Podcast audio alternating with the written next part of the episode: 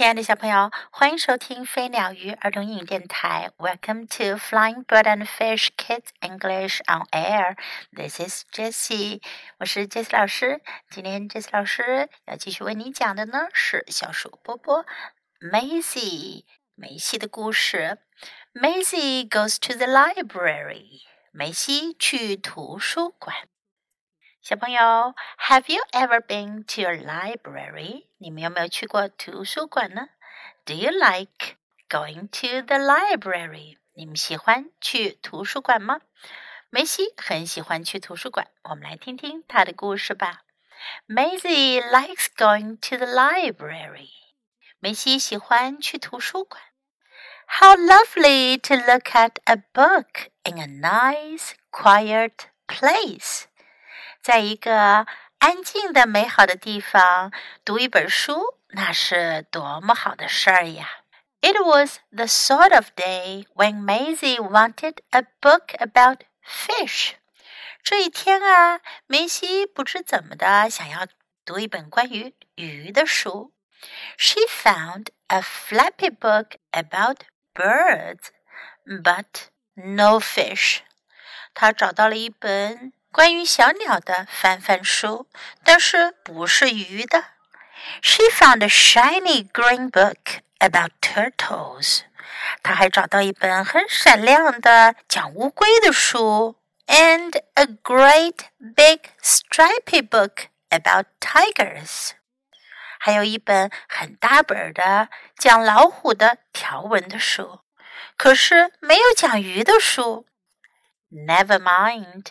不要紧，There are so many other things to do in the library。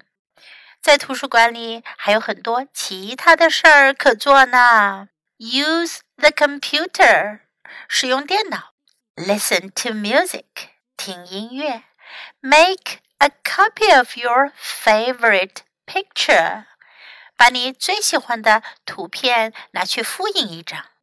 Look at the fish in the aquarium. 再去看看水族箱里的鱼。Aquarium，水族箱。That's it. 对了，就是它。So Maisy looked by the aquarium. 梅西就去水族箱旁边找。And that's exactly where she found a book about fish. 就在那儿，她找到了一本关于鱼的书，and it was sparkly。这本书还会闪闪发亮呢。Maisy settled down to read in a quiet corner。梅西在一个安静的角落坐了下来，读这本书。But then Cyril and Tallulah came along。不过后来呀，西瑞亚和塔露拉就来了。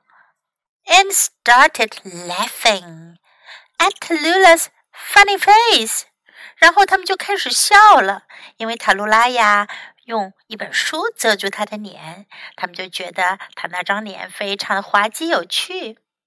And then Eddie came in，然后呀，艾迪就进来了，and shouted story time，他还大喊道：“故事时间到！”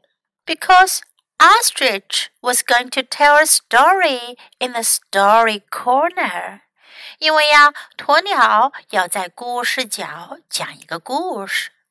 Maisy's quiet corner，而这就是梅西的安静角落。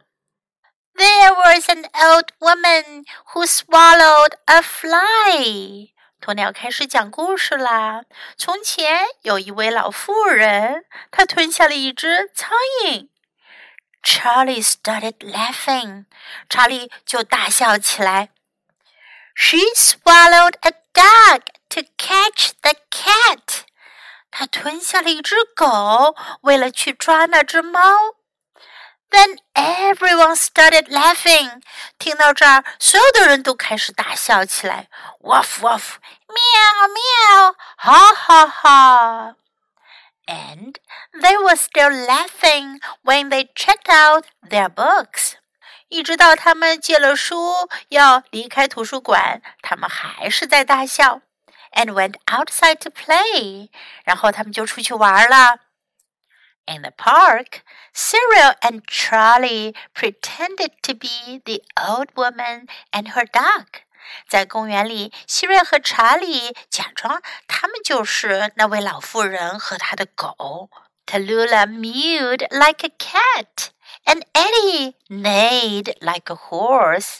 特鲁拉喵喵叫，好像它是一只猫啊。艾迪呢，就像一匹马一样嘶叫起来。 Nay, nay, And Maisy, Maisy 呢? Maisie read her sparkly book about fish in a nice, quiet place.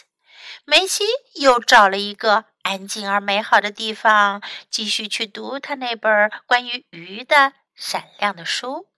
那是个什么地方呢？他找了一棵大树下的树荫底下。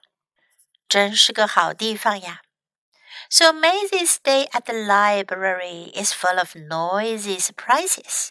今天这一天啊，梅西在图书馆的日子呀，可是充满了嘈杂的惊喜呀。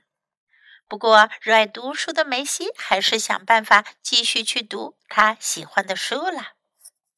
Now let's practice some sentences and expressions in the story 我们现在来练习一下在故事中出现的一些句子和表达。Maisy likes to go to the library。梅西喜欢去图书馆。Maisy likes to go to the library。如果你也喜欢去图书馆，你可以说 I like to go to the library. Never mind，不要紧，没关系。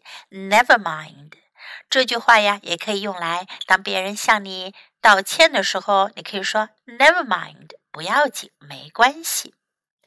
There are so many things to do in the library. 在图书馆里有这么多的事情可以做。there are so many things to do in the library. Use the computer. 使用电脑. Use the computer.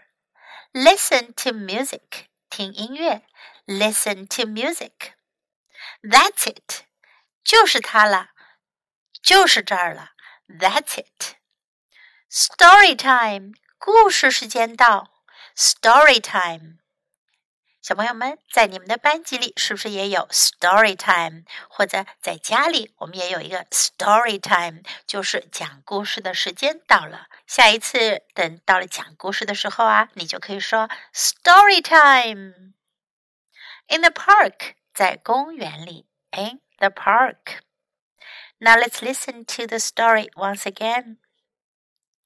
Maisy goes to the library. A Maisy First Experiences book by Lucy Cousins, read by Echo Kids, Yolanda. Maisy likes going to the library.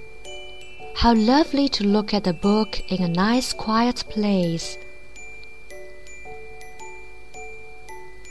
It was the sort of the day when Maisy wanted a book about fish.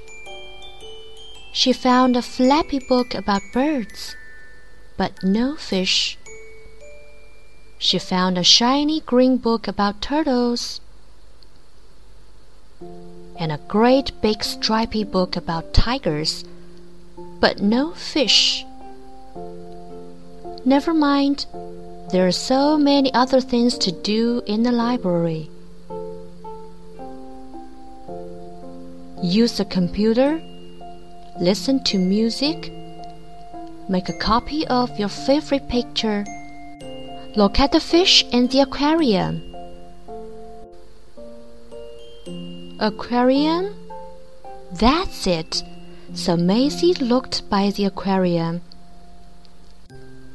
And that's exactly where she found a book about fish, and it was sparkly. Maisy settled down to read in a quiet corner. But then Cyril and Tallulah came along and started laughing at Tallulah's funny face. And then Eddie came in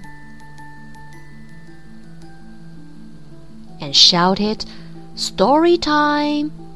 Because Ostrich was going to tell a story in a story corner, Maisy's quiet corner. There was an old woman who swallowed a fly. Charlie started laughing. She swallowed a dog to catch the cat. Then everyone started laughing. Woof, woof, meow, ha ha ha. And they were still laughing when they checked out their books and went outside to play. In the park, Cyril and Charlie pretended to be the old woman and her dog. Woof, woof! Tallulah meowed like a cat. Meow! And Eddie neighed like a horse. Neigh! And Maisy?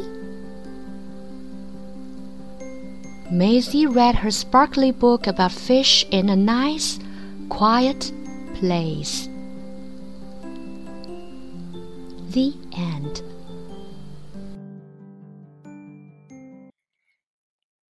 小朋友们，梅西和他的小伙伴的故事是不是很有趣呢？Do you like them? Do you like their stories? Have fun, enjoy the story. Thanks for listening. Until next time, goodbye.